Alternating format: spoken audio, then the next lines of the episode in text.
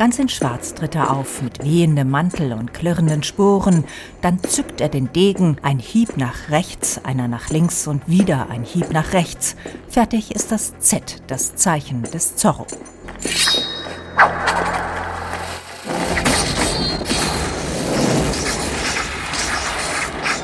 Zorro, das ist das spanische Wort für Fuchs. Sein Z steht für Gerechtigkeit, für den Kampf gegen die Willkür der Kolonialherren.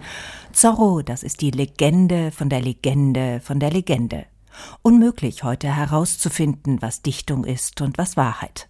Das Z war anfangs wahrscheinlich ein M.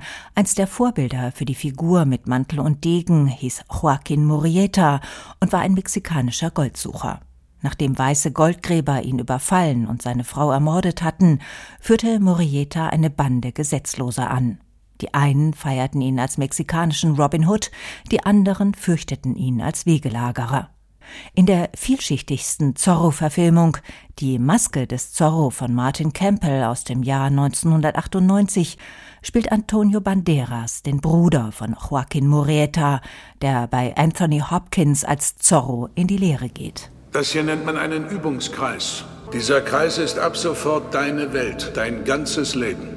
Bis ich dir das Gegenteil sage, existiert außerhalb nichts für dich. Für die Verfolgung des echten Joaquin Murrieta wurde eine Spezialeinheit gegründet, so viel scheint verbürgt. Captain Love, einer der California Ranger, behauptete, er habe Murrieta getötet. Zum Beweis präsentierte er den in Spiritus eingelegten Kopf. Auch im Film einer der grausigsten Momente. Der zurückgebliebene Bruder, also Antonio Banderas, muss anschließend als wilder Haudegen lernen, seine Rachegelüste hinter der Maske des Fuchses zu verbergen. Mit zunehmender Fertigkeit am Schwerte wirst du in einen kleineren Kreis hineinkommen. Mit jedem neuen Kreis zieht sich deine Welt enger zusammen und bringt dich um ein Stück deinem Feind näher, um ein Stück der Vergeltung näher.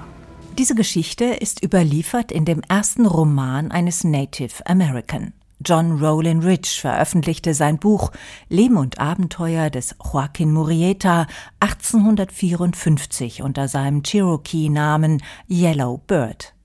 Der Sohn eines Cherokee-Häuptlings und einer weißen Mutter hatte als Kind mit ansehen müssen, wie sein Vater ermordet wurde. Später studierte er Jura und begann zu schreiben. 65 Jahre nach der Veröffentlichung dieses Buches ließ sich der Polizeireporter Johnston McCulley von der Figur des Murrieta inspirieren. In seinem Groschenroman von 1919 erfand er ein Doppelleben für den jungen, reichen Erben Don Diego Vega, der in der feinen Gesellschaft bewundert wird. Mittlerweile ist er ein richtiger Mann geworden, Alejandro. Ich fühle starke Muskeln. Ach, was Muskeln, ihr Männer. Madre de Dios, seht ihr nicht das Wichtigste? Seht ihr nicht, dass er viel schöner geworden ist? Oh, Mutter. Don Diego ist schön und stark, gilt aber als etwas träge. Niemand ahnt, dass diese sogenannte Schwunglosigkeit nur die Tarnung des schlauen Fuchses ist. Eine wunderbare Rolle für jeden Schauspieler. Douglas Fairbanks entdeckte den Stoff auf seiner Hochzeitsreise für sich. Sein Stummfilm richtete sich in den 20er Jahren an das Hausfrauenpublikum in den Nachmittagsvorstellungen. 1940 verfilmte dann der Regisseur Ruben Mamoyan im Zeichen des Zorro als Tonfilm. Tyrant Power ist beides, der schneidige Fechter und der gezierte Don Diego, der mit seiner vorgeschützten Gleichgültigkeit einen Padre zur Verzweiflung treibt. Was beunruhigt euch, Padre? Der Gedanke an den Zorro? Memme. Oh, mein lieber Padre, meint ihr? Wenn ich daran denke, was der Zorro allein schon gegen diese Banditen vollbracht hat, und dann sehe, wie du, der Letzte der Vegas, dich feige und untätig verkriechst, dann könnte ich. Das Spiel mit der Maske wird zur Herausforderung für die Schauspieler, Tyrant Power blinzelt schelmisch durch die Seeschlitze, Antonio Banderas Augen weiten sich staunend, Anthony Hopkins legt als alternder Zorro seine ganze Lebenserfahrung in den Blick, und Alain Delon schaut undurchdringlich wie ein Fuchs, wenn er das große Z sieht, das ein kleiner Junge an den Zaun gemalt hat. Das ist das Zeichen des Zorro. Des Zorro? Ja, er ist der Geist des Fuchses mit der schwarzen Maske. Er ist der Stärkste. Er wird nie sterben und siegt immer. Mit Maske und Mantel, mit Degen und Bullenpeitsche verbindet Zorro zwei unterschiedliche Versionen des männlichen Helden.